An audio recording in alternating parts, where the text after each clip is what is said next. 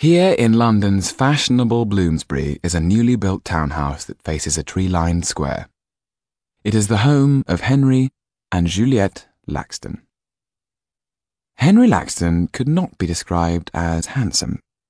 He had, though, an engaging face with undistinguished features made attractive by the fact that he was a rich banker who had the good fortune to be married to a beautiful woman. This morning he was to be found in his study. A letter from Charles Cordell had just been delivered. He read with increasing alarm that a boy called Yann Margoza was due at the Boar Inn, Fleet Street, at three o'clock that very afternoon, giving him no time to prepare for his arrival. He rang the bell and his valet entered. Is my wife still in her boudoir? I believe so, sir. And does she have any visitors with her? One, sir, Lady Faulkner. Henry Laxton smiled inwardly. He knew how bored his wife would be. Juliette Laxton was the younger sister of Isabelle Gautier, who had married the Marquis de Villeduval. Their father, a widower, was a wealthy bourgeois businessman, and the marriage was seen as beneficial to both sides. The Villeduvals would have an injection of much needed money, and Monsieur Gautier could claim an aristocrat as a son in law. Only Juliette had had any idea of the depths of Isabelle's misery, married to a much older man who cared only for himself.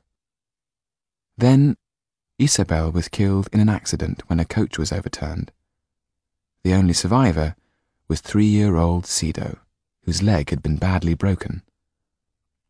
After his wife's death, the Marquis did something out of character. Isabelle was not buried in the family vault in Normandy. Instead, she was placed in a simple grave, and the headstone merely recorded her name, without title, inscription, or date.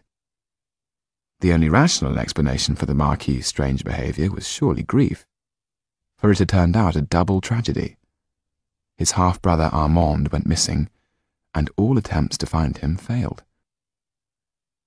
Juliette had never got over the loss of her beloved sister. Her only consolation had been the hope that she might be allowed to bring up Isabelle's daughter, Sido. But it was not to be. For reasons Juliette had never understood, Sido's father, the Marquis, had wanted nothing more to do with the Gautier family. For Juliette, it had been a double bereavement. Not only had she lost her sister and her closest friend, but shortly after this, she had had a miscarriage and been told that there was little hope of her conceiving again. It had been her greatest sadness, for she had always imagined herself surrounded by a large and noisy family. She sat now in front of her dressing table mirror, wishing her visitor would leave. Not for the first time, Lady Faulkner was giving Juliette the benefit of her advice. My formula for looking perpetually young is to avoid laughter and excessive use of the facial muscles. Only by such a means can one hold back time's cruel hand. She was interrupted by a knock at the door. Juliette's face lit up with a charming smile when she saw her husband, while Lady Faulkner's remained mask-like and rigid. I trust your family is well, said Henry Laxton with a bow. Quite well, replied Lady Faulkner stiffly. And does your son still spend all his time at the theatre, sporting with pretty actresses? The question was designed to speed the guest's departure. Lady Faulkner's lips longed to purse themselves together in disgust, but lines must be avoided at all costs. I have no idea what you mean, Mr. Laxton, she said, standing up and waving her fan vigorously.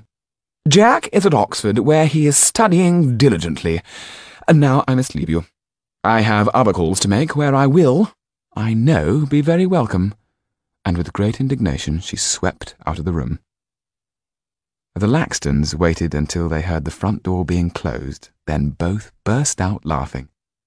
She seems more absurd every time I see her, said Henry Laxton. Jack hasn't been near Oxford all term, from what I can gather. Juliette sighed. Oh, mon chéri, please remind me to laugh and smile and to use every muscle my face might possess, lest I end up looking as sour and miserable as that woman. That would be an impossibility. Now, On a more serious note, I have had a letter this morning from Charles Cordell, and I have news that will hearten you. It relates to Sido de Villeduval. To Sido? What is it? asked Juliette urgently. Tonight, you will meet someone who spoke to her only a few days ago. You're talking in riddles. Who is it? Cordell has asked if we would be willing to take in a boy for a few months. He's 14 years old, an orphan, brought up by a contact of Cordell's man in Paris, a man called Tetu. But what has this boy to do with Sido? Aha! Said Laxton. I am coming to that. Tetu and the boy are travelling entertainers. Travelling entertainers? What strange company Monsieur Cordell keeps, Juliette exclaimed. And a couple of days ago they were invited, with a magician called Topolain, to perform the bullet trick for which he was famous at a party the Marquis was giving. Count Kalliovski fired the pistol, and he shot the magician dead. But why? Why indeed? Tetu is certain that it was because both he and Topolain knew something about Kalliovski's past. Tetu is now terrified that the Count will come after him and the boy. And this boy met Sido? Oh, yes. Evidently she helped them escape. And what is the boy called? Yann Margoza. He hasn't had many advantages in life. Maybe we can help him, give him some education. There's no reason he cannot live on equal terms with us and learn to be a gentleman. Juliette's face lit up with excitement. This boy met Sido? Ah, he will live with us as part of the family. Henry Laxton came over and kissed the nape of his wife's very white neck.